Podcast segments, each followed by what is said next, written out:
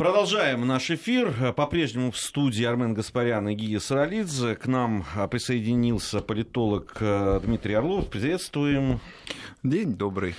А, не, не первый раз э, Дмитрий помогает нам подводить итоги и, надеемся, Не последний. Да, и, а, отголоски э, наших предыдущих программ, где мы проводили параллели, ну, они всегда, они так с одной стороны, мы уже начинаем, наверное, и в этой программе подводить итоги, вернее, продолжаем, потому что в субботу это начинаем делать, потом вот в первой программе в параллели, и уже потом, ну уж по главным, по главным таким э, темам проходимся вместе с нашими гостями.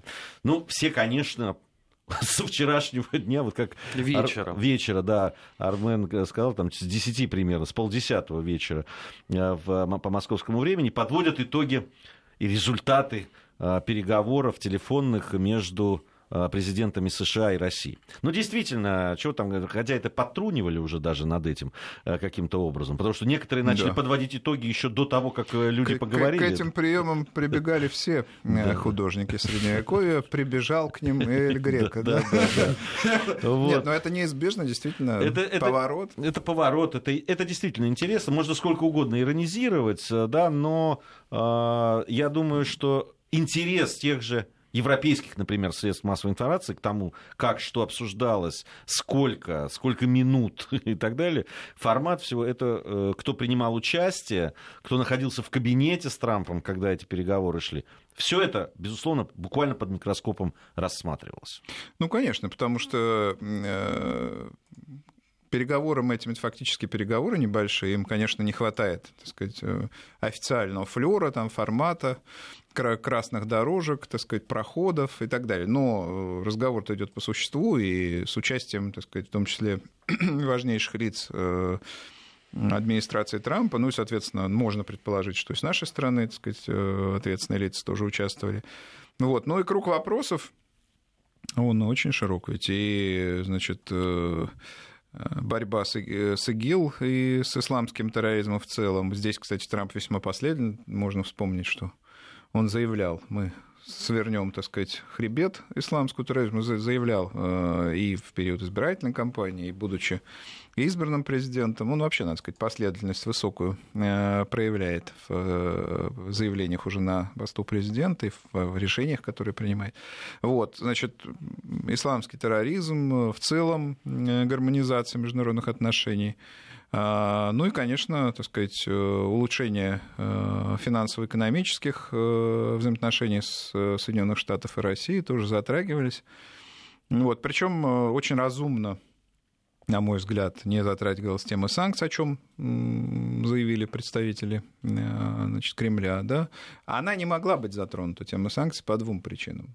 Собственно, по, по причинам, касающимся обоих переговорщиков. Трамп не может это затрагивать, потому что ему необходимо избежать обвинений в том, что он действует сказать, в логике России или под диктатом России и так далее. Важно показать, что эта политика реализуется им э, самостоятельно, свободно, в силу мандата, который у него получен, между прочим, от э, избирателей. У него же очень значительная часть э, избирателей лояльно относится к России и Путину, между прочим. Вот. А, соответственно, российская сторона и Владимир Путин не мог, собственно, обсуждать тему санкций, потому что какие-либо ограничения, это же ограничения, так сказать, э, значит, нашей э, торговли, ограничения, так сказать, наших э, торгово-экономических возможностей, односторонние, да, со стороны Соединенных Штатов и Евросоюза, значит, получается введенные без нашего, так сказать, участия. Мы не можем поднимать вопрос, так сказать, о, об их отмене. Мы можем говорить о нашей о наших торгово-экономических интересах. И об этом, судя по утечкам да, из Кремля и Белого дома, разговор шел. Ну, и, кстати, э, на мой взгляд, то, что и э, представители американской администрации и э, представители Кремля заявили о том, что, в общем, оценивают переговоры, разговор этот позитивно, так сказать, что начинается, в общем, диалог двух стран, э, мне кажется, это все вполне обнадеживающе звучит. А что касается реакции, ну, реакция была разнообразна. И в некотором смысле даже заявление одного из ближайших э, соратников Меркель э, Вольфганга Шойбле о том, что Германия изменяет отношение к миграционному режиму, да, об да, ошибках Меркель. Да, да, да, Мне да, кажется, да. это косвенно может иметь отношение к этому разговору, именно к этому разговору. Ну а в узком смысле есть крайнее недовольство со стороны, там, скажем, либеральной демократической элиты Соединенных Штатов, но есть и позитивные оценки. Ну а в российской, российский истеблишмент, российская элита, российская Э, так сказать, вообще наблюдатели, комментаторы, конечно, позитивно это оценивают.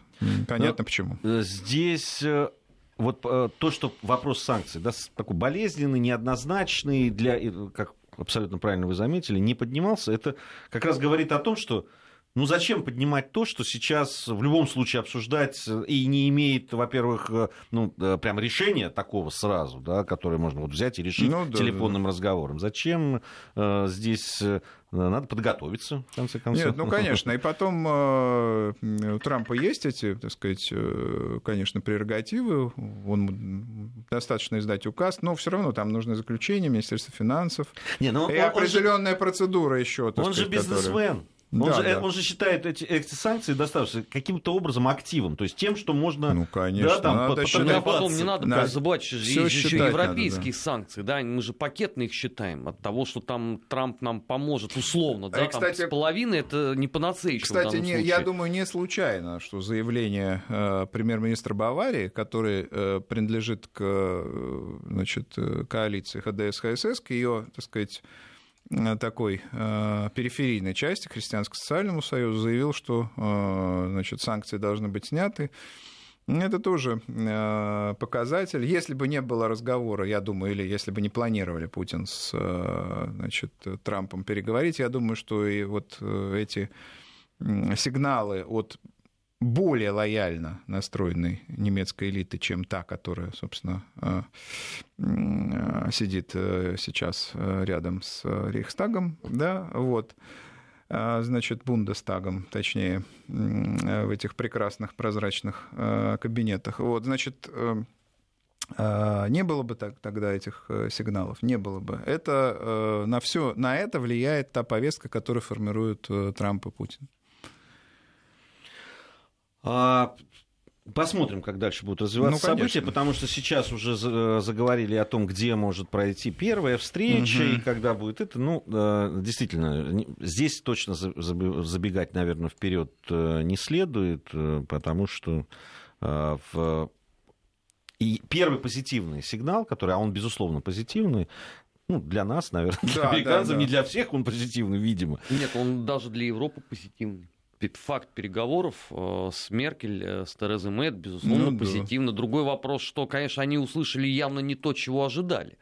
Но здесь э, нет, было ну, бы здесь, наивно бы Понимаете, Путин тоже иного. же игрок давний, прямо скажем. И с учетом того, что элита вся обновилась, кроме Меркель, и Алан, в общем, он, так сказать, скорее такой переходящий игрок. Меркель давний игрок, да, Путин давний игрок.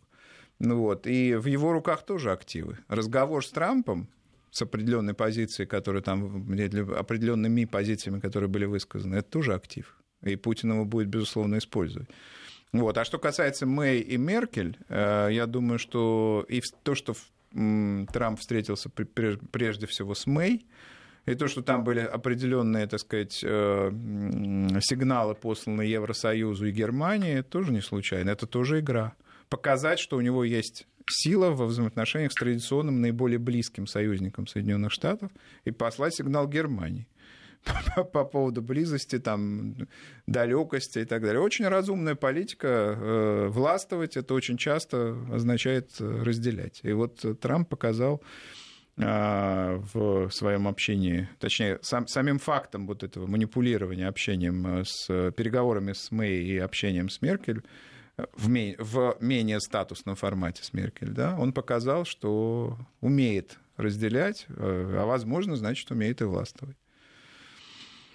Там любопытная информация пришла, но это вот сегодняшняя, совсем недавно я ее увидел на ленте, о том, что визит президента США Дональда Трампа в Великобританию, а там уже известно даже время, когда в июне 1917, 1917, 2017 года... Да, что самое интересное, календари, оказывается, совпадают. Да, вот недавно выяснил, календари 17 и 2017 года полностью совпадают. Так что в некотором смысле. Да, так вот, это э, может сорваться из-за разногласий с принцем Уэльским, Чарльзом по проблеме проблеме изменения климата. То есть вот э, приходит такая новость. А ну, я отказываюсь, конечно, верить в то, что э, любая позиция принца Уэльского Чарльза, при всем моем уважении, может сорвать приезд э, президента нового Соединенных Штатов Америки в Великобританию. Вы знаете, вы недооцениваете Но... в силу э, влияния двора на э, значит, политику Британии. Во-первых, э, собственно, сама королева Великобритании, э, про которую говорят, что она царствует, но не правит, она э, чрезвычайно влиятельна хотя бы потому, что она еженедельно общается с премьер-министрами, Э, Великобритания имеет колоссальную информацию, может повлиять на позицию премьер-министра. И давайте вспомним, что первым премьер-министром, с, которыми, с которым она общалась, был Черчилль. Вот, так что, э, значит, это, это первое. Упоминали сегодня второе, этого человека. Да, второе, э, она, значит, может в силу королевской прерогативы предпринимать, это, этого давно не было, несколько, там, столетиями, да, но она может предпринять решения, которые, э, значит, идут в разрез с действиями парламента. И, допустим, по Брекситу такой вариант ведь предлагался. Вот, поэтому, э, значит, есть консервативные э, круги, есть, значит, там, те, те, те или иные решения премьер-министра, например, или парламентского большинства, которые они не хотели бы, так сказать, проводить значит, э, ну, традиционным путем. И в этом, в этом случае из, из, к вопросу об игре, да, из, из рукава э, извлекается такой туз, как э, Королевский двор. И принц Чарльз, его позиция в данном случае может сыграть, вот, потому что у Британии, вообще-то говоря, не только у принца Чарльза есть особая действительно позиция по климату. Это мелкий вопрос, в общем-то на фоне там вопросов более глобальных, но если потребуется, мне кажется, британская ну, элита с легкостью это дело а, разыграет. Другое дело, потребуется ли. Все-таки Британия всегда в послевоенный период всегда а, находила модус операнди в общениях с Соединенными Штатами. Даже в период э, Суэцкого кризиса, когда Британия и Франция действовали, в общем, против американских интересов, даже тогда они взаимодействовали. Не, ну вообще сейчас э, при тех разговорах о э, решении Мэй выходить вот по этому жесткому сценарию, и да, там Брекзит, и ее такой первый визит в Соединенные Штаты Америки сейчас, и ее выступление, ну, видно, что, конечно, Британия вот в этих условиях Брекзита, она очень заинтересована в поддержке Соединенных Штатов. Ну, конечно, у нее конфликт... Поэтому ну, как, какой-то час там с этими с климатом, Конфликт ну, с Евросоюзом, постоянный торг по поводу, значит, активов, постоянный торг по поводу торгово-экономических отношений, естественно. И, э, значит, она могла получить хотя бы какую-то, хотя бы символическую поддержку только за океаном, только у Трампа. И она некоторую поддержку получила, но не всю. И, естественно, Трамп э, определенно обусловливает целый ряд действий, которые он э, может или готов предпринять, соответственно, определенными решениями э, со стороны британского истеблишмента. Везде идет торг. Давайте, э... Это весь год он сегодня, э, этот 2017 будет идти по всем направлениям. Он, по-моему, не прекращается. Он, он будет идти дальше. Он же сказал как-то, это прекрасно, мне кажется, его фраза. Я заключал хорошие сделки для себя, теперь я буду заключать хорошие сделки для Соединенных Штатов. А, давайте от международной политики, мы к ней еще вернемся. Все-таки э, нас иногда и небезосновательно критикуют, что мы не говорим о каких-то вещах, которые Давайте совершим решительный э, поворот. Решительный поворот. Потом мы каждую неделю внутренней говорим о внутренней политике. Это правда, это правда. Нет, ну, некоторым кажется, что подводя итоги, да, мы э, несколько... Ну, дело в том, что к нам приходят политологи, люди, которые понятно, и э, специализируются некоторые прямо вот на э, таких вещах. Но вот здесь, воспользовавшись тем, что Дмитрий у нас, э, я хочу поговорить о внутренних вещах. Тем более, что сегодня, если я не ошибаюсь, Дмитрий Медведев, Медведев премьер-министр, сделал ну, на мой взгляд, важное очень заявление. Он э, сказал, призвал регионы становиться экономически самодостаточным. Да. И по мнению главы правительства... Ну, он, кстати, об этом сказал ведь и на съезде на партии. Съезде партии сказал, да, да, да, да. Я поэтому хочу это все объединить. Да, да, да. да, вот э, по мнению главы правительства, на законодательном уровне для этого созданы дополнительные стимулы. То есть есть все возможное. Кое-кто возражает, говорит, что нет, да, там финансовая политика по отношению к регионам не очень позволяет им а, становиться э, самодостаточными. Вот ваше мнение по этому поводу. Знаете, верно, что премьер-министр очень сбалансированную позицию здесь занял. Э, с одной стороны, он, конечно, дал ответ на известное выступление там, главы Татарстана тогда, еще в декабре, э, по поводу бюджетной обеспеченности, по поводу значит, механизмом выравнивания, которые существуют. А на съезде Единой России занял такую, и, и впоследствии занял э, более такую сдержанную э, и, и универсальную позицию. Регионы должны быть самодостаточными, находить собственные э, источники роста. Но, понимаете, это нельзя интерпретировать как победу никоим образом. Нельзя интерпретировать как победу лобби регионов-доноров, скажем так. Ну, во-первых, э, федеральная власть показала еще в нулевые, что э, не подчиняется шантажу, как э, подчинялась, так сказать, в свое время в 90-е годы. Вот эта формула «берите суверенитета, сколько, сколько унесете. Унесете, да, сколько сможете унести. Она же была не от того, что Ельцин сделал определенный политический выбор. Она была от отчаяния. Да, и, кстати говоря, здесь более широкий есть контекст. Вспомним, что говорил Гайдар про писал, точнее, э, в «Гибели империи», про э, рычаги влияния на э, международную ситуацию. Да? Он говорил, нет у нас сил на империю, вот в чем была логика. Хотя, надо сказать, он изыскал последние буквально деньги тогда, я, я о Гайдаре говорю, там эти 100 миллионов долларов на содержание базы в Лурдосе которая на Кубе, которая занималась, так сказать, слежением и нашими оборонными интересами в западном полушарии. Я хочу подчеркнуть, что все-таки элита наша, даже та, которую некоторые оппоненты нынешнего, э, нынешней системы э, значит, обвиняют в предательстве национальных интересов и так далее, она на самом деле иначе сам совсем мыслила. Так вот, не было сил у кого-то на империю, а у кого-то на нормальный федерализм. И вот, так сказать, звучали эти слова про суверенитет, которые можно... Но были не только слова. Был еще договор, давайте вспомним, с Татарстаном, где Татарстан был государством, да, вот, и некоторые там, значит, э, вопросы регулировались явно не как между центром и, и регионом. У нас ведь не договорная федерация, в отличие от СССР, который был создан на основании союзного договора. Россия не договорная федерация. Центр имеет очевидный приоритет по отношению к региону.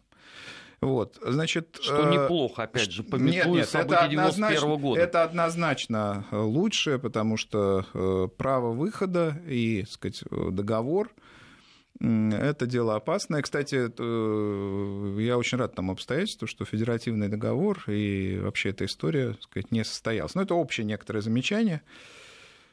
А если бы был федеративный договор, то мы бы имели, наверное, другое совсем правовое пространство, весьма, весьма печальное, на мой взгляд. Так вот, э, возвращаясь к теме э, значит, взаимоотношений с э, регионами финансово-экономических, она сложная, в ней есть политический аспект. То, что та же элита Татарстана говорила о том, что нужно перезаключать договор середины 90-х, либо заключать какой-то документ такого же рода. Мне кажется, что люди просто, э, которые это предлагали, э, это предлагал не, не президент Татарстана Миниханов, а некоторые там правоведы из окружения и так далее, они не отдают себе отчета вообще в том, что ситуация значит, очень сильно изменилась.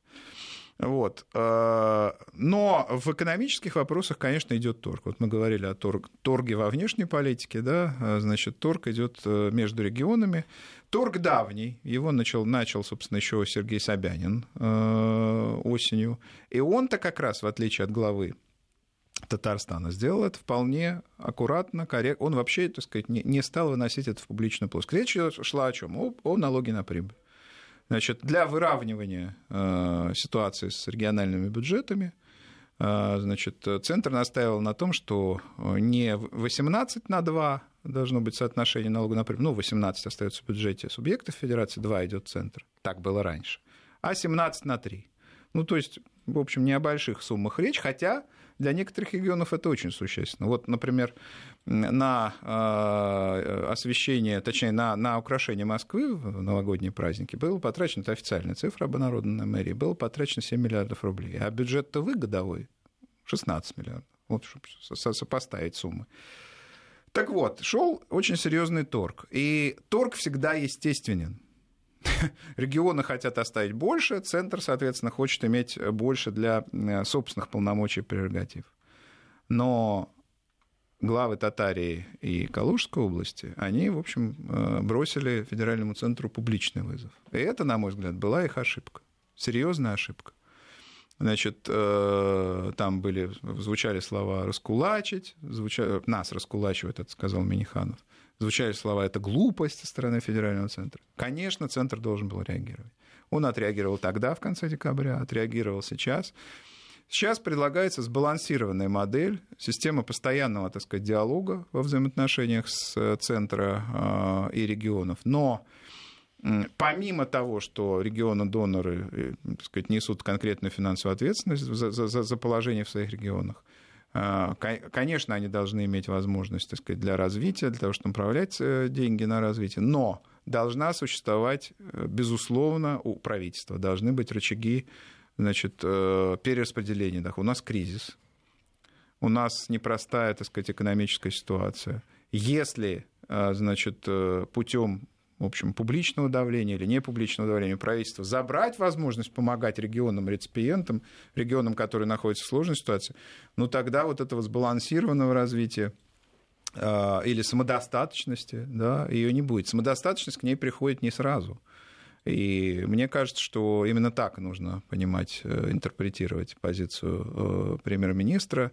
То есть доноры э, значит, должны, конечно, э, иметь максимальные возможности для развития, но у них должна быть и ответственность по отношению к остальной стране, к регионам, которые находятся в наиболее тяжелом э, значит, э, экономическом положении. Если же будет логика, кто сколько заработал, у того столько и осталось, ну, извините, у нас тогда будут, как в Британии XIX века, значит, столица и э, гнилые местечки. Вот этого допустить нельзя. Ну, мы это уже проходили сто лет назад. Вот как раз в 17 году в конце кто сколько успел унести, то то и, соответственно, распределяет. Нет, ну, бюджетная политика Российской империи была тоже довольно Нет, сказать, стабильной. Как в конце. Октябрь, ноябрь, декабрь 17 года и, Вы соответственно, знаете, январь 18 в октябре, ноябре и декабре я очень сомневаюсь, что вообще осуществлялась какая-то бюджетная политика. Шел просто распад Нет, по бюджетной системы. А? По документам Министерства ну, по, финансов все это проходило. Фактически шел распад бюджетной системы. Там, в 2018 году уже практически к середине ничего не могли собрать. И они финансировали большевистское правительство, я имею в виду, эмиссии. Но это, собственно, еще временно правительство начало делать. А, значит, вот этого нельзя ни в коем случае допустить. Есть, есть известный значит, автор, который сказал, Россия слиняла в три дня. Да, значит, и губернаторы, кстати, были среди, я имею в виду губернаторы эпохи Российской империи, были среди тех, кто слинял. Их же через 3-4 дня не осталось на месте. Пришлось, так сказать, временному правительству... Откуда это вся чрезвычайно в том числе началась? Временное правительство было нужно временных деятелей туда назначать. Вот э, этого ни в коем случае допустить нельзя. Региональная элита должна быть ответственной за происходящее. И доля ответственности, в том числе у, у регионов-доноров, у тех, кто зарабатывает, у тех, кто получает дополнительные доходы, доля ответственности э, за... То есть не доля, а общая ответственность должна быть, солидарная ответственность за развитие страны, в том числе за регионы, в которых э, тяжелая экономическая ситуация. И очень осторожным надо быть в публичных заявлениях, вот в диалоге с федеральным центром. Есть форматы согласования в Министерстве финансов, есть правительство, есть Дума, наконец, Грубить не надо, вот общая логика. Вообще не надо грубить, а, особенно когда денег касается. Да, да, да. Дмитрий Орлов у нас сегодня в гостях. Вместе подводим э, итоги недели. Напомню, что э, Дмитрий Орлов, генеральный директор агентства политических и экономических коммуникаций. Сейчас новости, после новостей продолжим. Недельный отчет. Подводим итоги. Анализируем главные события. Подводим итоги вместе с политологом э, Дмитрием Орловым. Армен Гаспарян и Гия Саралидзе по-прежнему тоже в студии Вести ФМ. Э, э, зашел на ну, большой такой известный информационный сайт. Думаю, ну, может, что-то такое случилось, что надо немедленно обсудить. И, значит, под, в рубрике «Главное» прям большими буквами, главное. Знаете, какая главная новость стоит? Какая? Риана обозвала Трампа аморальной свиньей. Вот, вот Да. оказывается, вот что. Это Самое- вот одна, одна из реакций да, на, на те- телефонный разговор с э, Путиным. Ну, Рианна, конечно, э, не Джордж Майкл, не там, я не знаю, Элтон Джон, конечно, это э, исполнительница, в общем, такая ориентированная на э, в общем, молодежную аудиторию. А, Но э, любят вот, э, значит, э, женщины, женщины из шоу-бизнеса любят демократическую администрацию. Мадонна та же и много, много кто еще. Мне кажется, на какой-то неправильный сайт зашел. Вот я зашел, да, и первое, что вижу, в главном. Голландские исследователи затруднились с расшифровкой Да, данных. я как раз хотел от об этом поговорить. по после того, как Риану просто отметил, что ну, ну странно все равно, ну серьезно информационно это. И причем я сегодня вижу это э, там даже да по, по определенным там поисковикам, там вот Риана новость, заявила, да, Риана да, да, заявила. Вот она назвала Трампа свиньей, значит, аморальной причем. Да. Ну все же они Что моральные. удивительно, конечно, в э, действиях э, значит, и агрегаторов новостных, и вообще СМИ, э, в том, прежде всего американских, конечно, это то, что э, не, не смущаются, так сказать, в выражениях и транслируют очень странные э, значит, э, сообщения, э, факты, якобы факты. Ну, вот классический пример был, конечно, с этой историей в отеле, э, которой это не было, ее же, так сказать, собственно, видео-то нет с э, Трампом. Вот, то есть э, журнали, э, журналисты и СМИ американские очень прежде ответственные и тщательно, так сказать, проверявшие информацию и добивавшиеся, вспомним Утергейтское дело, изменения даже политической системы э, страны, во всяком случае, ухода Никсона фактически пресса же э, добилась. Вот э, в ситуации с Трампом они играют э, совсем другую роль. Роль, роль людей, которые вынуждены, Ну, они- вы- они- вынуждены обслуживать очень плохо состряпанную прямо на, на живую нитку, что называется, повестку. Ну, это они- они это делают, но да. они же еще во время э, избирательной кампании, когда стало понятно, что Трамп, в общем, это серьезная сила, они же даже это, ну, произнесли это, что здесь нет, э, это зл- абсолютное зло, и против него, и него надо бороться любыми Нет, ну, способами. подожди, вот вопрос о способах. А, Хочу снова вернуться к Ватергейтскому э, значит, скандалу. А, Были факты, очень детально собранные, ясно интерпретированные и так далее. И группа журналистов заставила истеблишмент да, принять ну или там повлияла, да, истеблишмент изменил свое мнение. Здесь же мы видим совсем другое. Есть позиция, так сказать, истеблишмента демократической партии, которая формулирует значит, потребность или там жестче заказ Да, по отношению да, к, этим, к этим СМИ. Э, Значит, и э, э, начинается буквально вот такой истерический поиск там, фактов, вроде бы фактов и фактиков. И, значит, а, а на выходе мы наблюдаем просто, э, значит, ну, откровенные какие-то э, от- от- откровенное, значит, банкротство, да, не, не- не- некоторых СМИ, потому что они, ну, не смогут, не могут формули- сформулировать ясный месседж, так сказать, к э, слушателю, зрителю и так далее. Ну что ж, тогда вот э, перейдем к теме. К Боингу? Да. Ну, традиционно. А, Теперь выясняется, что предоставленные данные выполнены не в том формате, который привычен Да, европейцам. я, я замечу, что они предоставлены в октябре 2016 года. На осмысление этого ушло не очень много времени, каких-то жалких три месяца. Ну, даже больше. Теперь они требуют от России дополнительные сведения, только после этого они, возможно, нам что-то скажут. Я так напоминаю, что впервые они обещали рассказать правду в январе 2015 года. Ну, э, сказать, э, я небольшой знаток этой истории, но понятно, что здесь э, сталкиваются э, сказать, совершенно различные версии того, что происходило. Э, В общем, российская версия, скажем так, она так сказать, вполне последовательна. Не менее последовательна та версия, к которым, к которой пришли вот эти, значит, э, значит, следователи, да, или там как группа следователей. Вот. э, С учетом того, что очень давнее уже, очень большое время отделяет нас от э, катастрофы, а, вот. э, Мне кажется, что постепенно э, значит, история с э, этим самолетом компании КЛМ, она, она не будет, мне кажется, иметь такого ясного решения, на которое рассчитывала, скажем, часть американской элиты, что там в Гаагу все это приведет и так далее. Мне кажется, что... То есть вы думаете, такого... что все это просто будет аккуратнейшим образом спущено на тормоза, вплоть до момента, пока последний человек уже не забудет о том, что там было когда-то какое-то расследование? Ну, возможно, это радикальный uh-huh. сценарий. Нет, просто именно к этому все идет, судя по всему. Да, мне кажется, что э, группы, которые были заинтересованы в максимальной эскалации э, значит, этой истории, причем эскалации в антироссийском формате, э, в доведении до Гааги, в мощном судебном процессе, вот группы эти потеряли влияние, ну или, во всяком случае, резко ослабили влияние на процесс расследования. Э, не, не знаю, не, не, не уверен, что это все, так сказать, будет спущено на тормозах, но то, что, э, значит, э, нет этих сил, которые давят, так сказать, давят следствие по направлению Гааги сегодня, это совершенно точно. А раз нет этих сил, значит, расследование приобретает, ну, более какой-то, так сказать, на мой взгляд, во всяком случае, имеет шанс, да, на то, чтобы приобрести более объективный характер. В любом случае, конечно, российской стороне нужно э, значит, максимально сконцентрироваться и э, представить здесь максимум аргументов. А, Еще одна новость любопытная, связана она с Трампом и с тем законом, который он сейчас, запретом на въезд из некоторых стран Ближнего Востока, который сейчас подвергается такой критике, и по поводу которого, кстати, Ириана это выступила. Вот. И э, любопытную очень э, э, по этому поводу высказался экс-мэр Нью-Йорка Руди Джулиани. Э, Великий человек. Да, один из самых, наверное, популярных мэров Нью-Йорка за последние там, десятилетия.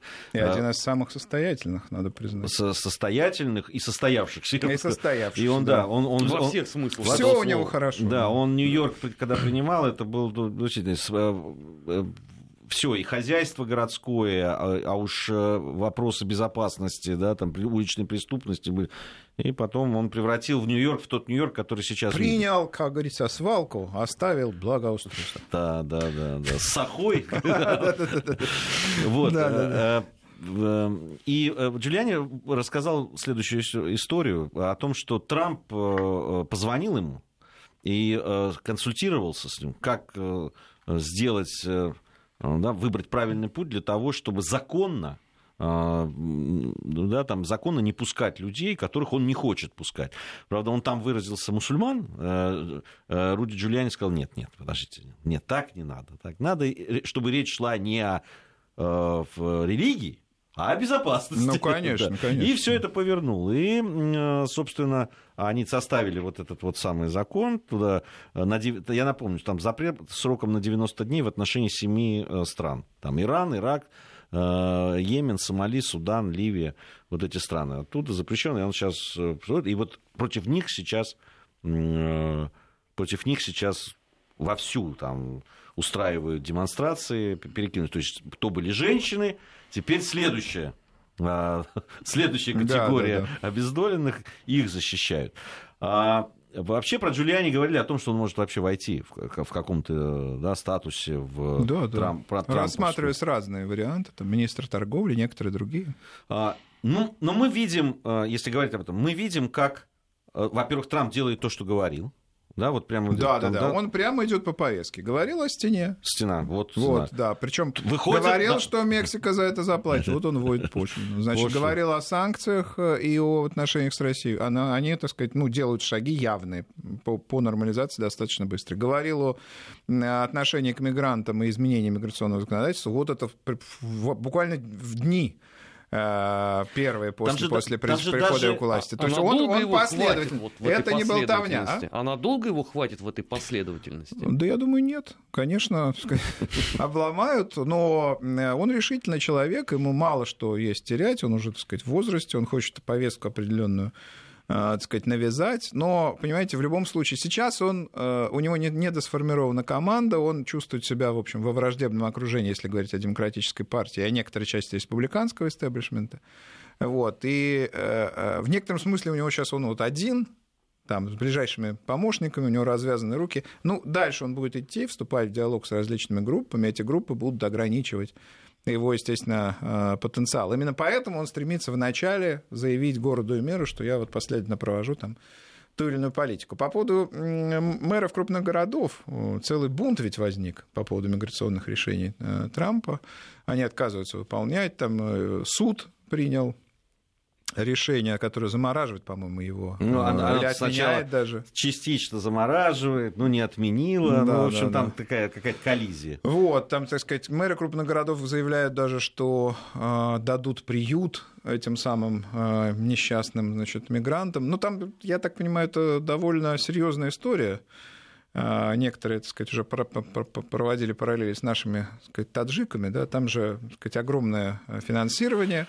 Мы, Дмитрий, давайте мы продолжим. Да. Сейчас просто новости, погода, и вот потом сразу вот с этого момента и начнем. Недельный отчет.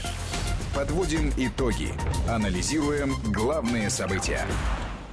Э, политолог Дмитрий Орлов, э, Армен Гаспарян и Гия Саралидзе в студии Вести ФМ. Мы подводим итоги недели. Кто-то написал, Боинг был не KLM, а малазийский. Малазийский. Кто, может, кто-то оговорился. Я оговорился, возможно.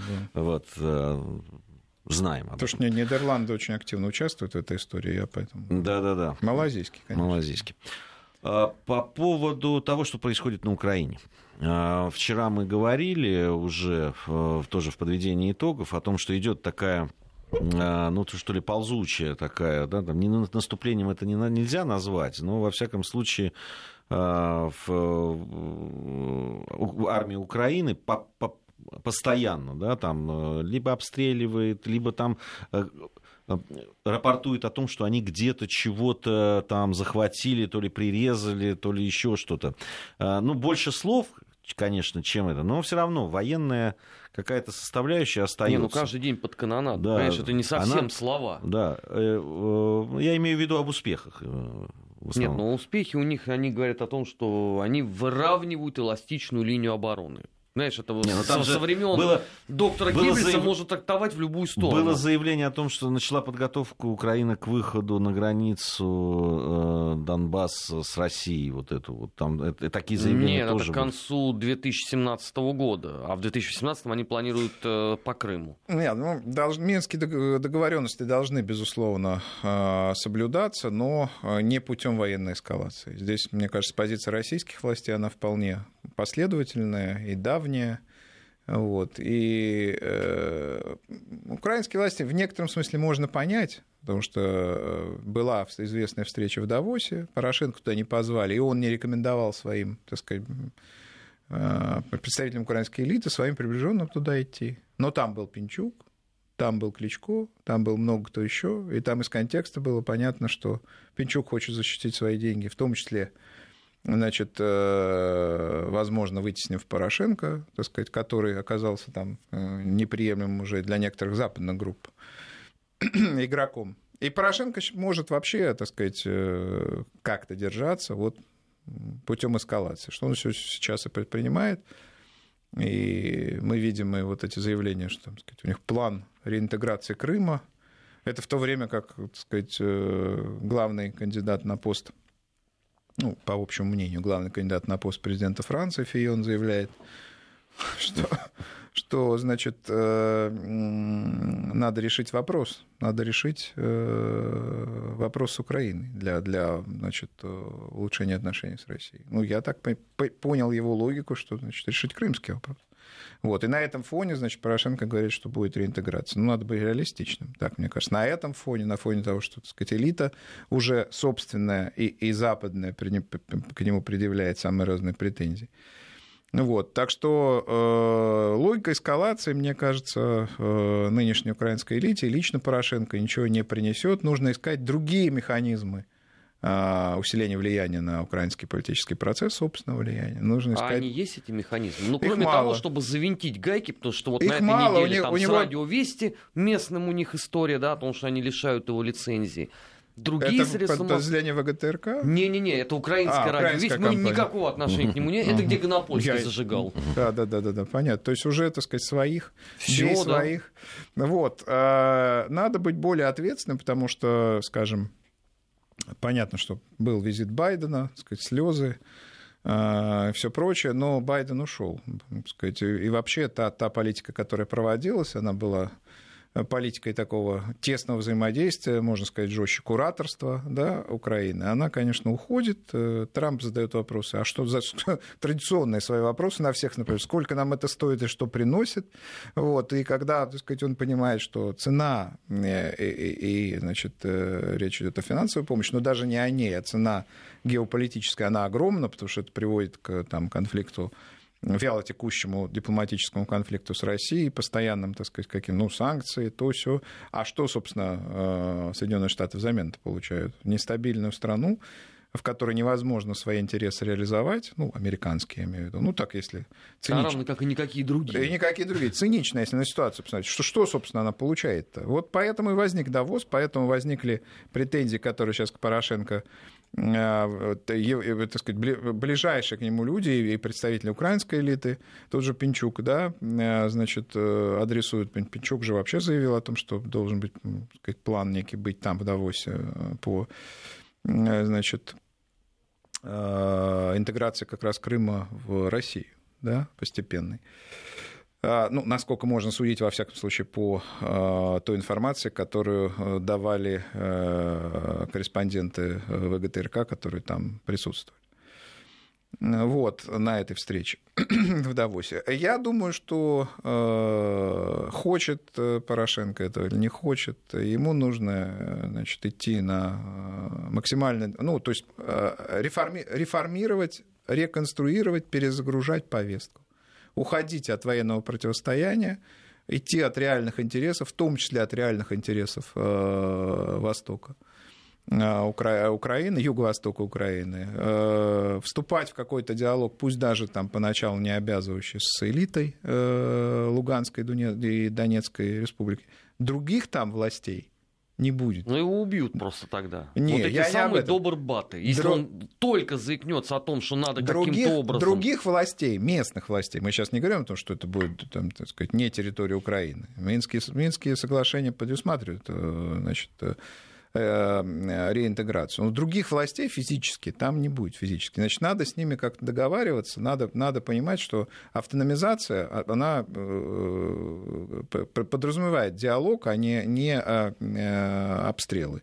И вот этот путь обстрелов, так сказать, путь выравнивания, как вы говорите, границы, там или чего-то циничная довольно, надо сказать, формула, он, он никуда, никуда не ведет. Ну и, конечно, Э, Порошенко стоит Э, ему недостаточно, естественно, и, и он не считает нужным консультироваться в Москве. Ну, пусть проконсультируется в Вашингтоне и Париже, прежде чем, э, значит... Ему как бы добраться как-нибудь до консультации. Да, он да, же да, он никак да. прорваться не может туда, э, да, даже да. для телефонного ну, разговора. Надо позвонить, допустим, надо позвонить. Приехал, допустим, он проконсультировался. А вот с этими добровольческими батальонами он как будет разбираться? Вот если они заортачатся и скажут «нет», а мы не будем выполнять абсолютно предательский москальский указ Порошенко о том, что все, этот вопрос уже вставал, и тогда его Порошенко, в общем, как-то урегулировал, когда добровольческие батальоны отказывались проводить, я, честно говоря, не помню. Но тогда Джо Байден разруливал эту историю, который был во власти, а сейчас Байдена нету.